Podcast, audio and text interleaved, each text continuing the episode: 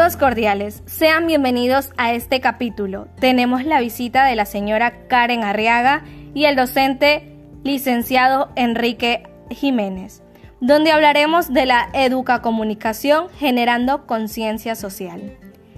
Cómo abordar temas de importancia al diálogo y participación educativa a partir del uso de nuevas estrategias y metodologías institucionales. Licenciado, ¿qué opina al respecto? Bueno, que dentro de las metodologías institucionales lo que se buscan son estrategias para mejorar la capacidad de cada uno de los estudiantes, buscando así la comodidad y que ellos puedan aprender de una manera directa, utilizando herramientas y técnicas que sean acorde a cada uno de los estudiantes. Esto es lo que podemos decir de la importancia del diálogo y la participación educativa con nuevas metodologías institucionales. Con respecto a aquello, señora Karen, ¿qué opina? En este caso, para mí, la parte de la comunicación con la educación aún no están realmente teniendo un contexto de conexión, porque hay situaciones que en este caso, por un lado, el profesor manifiesta algo y quizás el estudiante no lo capta o no logra comprender la información. Entonces hay dos caminos para la comunicación y la educación. Ok. ¿Ustedes creen que el contexto de la difusión social repercute en el desarrollo de las instituciones educativas? Claro, siempre y cuando con, eh, el mensaje que se transmita o el desarrollo de cada una de las, de las habilidades que se den, pues ayude a ciertos estudiantes o en algunos casos e impida que pueda avanzar con conocimientos o temas nuevos o adquiridos. Eh, la clase social siempre eh, evita de que las personas puedan progresar o también ayuda a que las personas puedan aprender de una manera mucho más directa y eficaz. Al respecto, ¿qué usted piensa, señora Karen? En este caso, los medios de difusión social representan un, desarrollo educativo. Si tienen cierta situación de conocimientos, sentimientos y experiencias, ya que es un proceso de intercambio con los seres humanos que establecen relaciones que pasan a la existencia individual.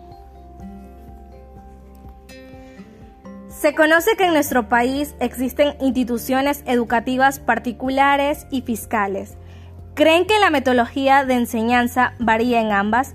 ¿Y por qué creen que esto ocurre? Pues estas situaciones se dan porque dentro de las entidades particulares y fiscales siempre varía la educación, tanto en el tema de, de actitud, tanto en el tema de aprendizaje.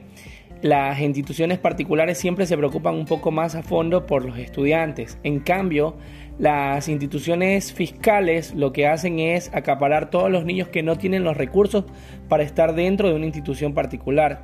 Es por ende que estas instituciones no eh, se preocupan tanto por, el tema de metodologías o cambios o estrategias, sino por poder perdurar y mantener a los estudiantes dentro de una institución eh, dándole una enseñanza y las instituciones particulares siempre van eh, cambiando ámbitos, buscando nuevas estrategias, porque por eso son eh, instituciones particulares, donde buscan el acogimiento de estudiantes que no pueden estar dentro de una institución, eh, que quieren, perdón, que quieren estar dentro de una institución particular para la mejora de sus enseñanzas. Señora Karen. Como madre de familia, en este caso hay dos variables. Principalmente el que quiere estudiar aprende donde sea. Pero ahora que vivimos en una sociedad donde vemos situaciones adversas, complejas, difíciles, grupos sociales que aún están en situaciones vulnerables, como son los niños en este caso, buscamos y optamos por instituciones particulares. ¿Por qué razón? Porque como madre hacemos un esfuerzo para que nuestros hijos estudien y asimismo lograr que en ellos la sociedad, la economía pueda surgir y progresar y darnos cuenta así que la educación es lo más importante y principal que todo ser humano debe llevar. Ok.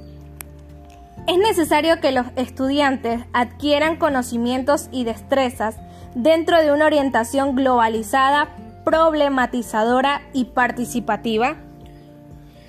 Eh, básicamente, hablando de estos tres temas, pues no, no pensaría que sea lo correcto. Lo único que se debe buscar es un, un tratamiento adecuado.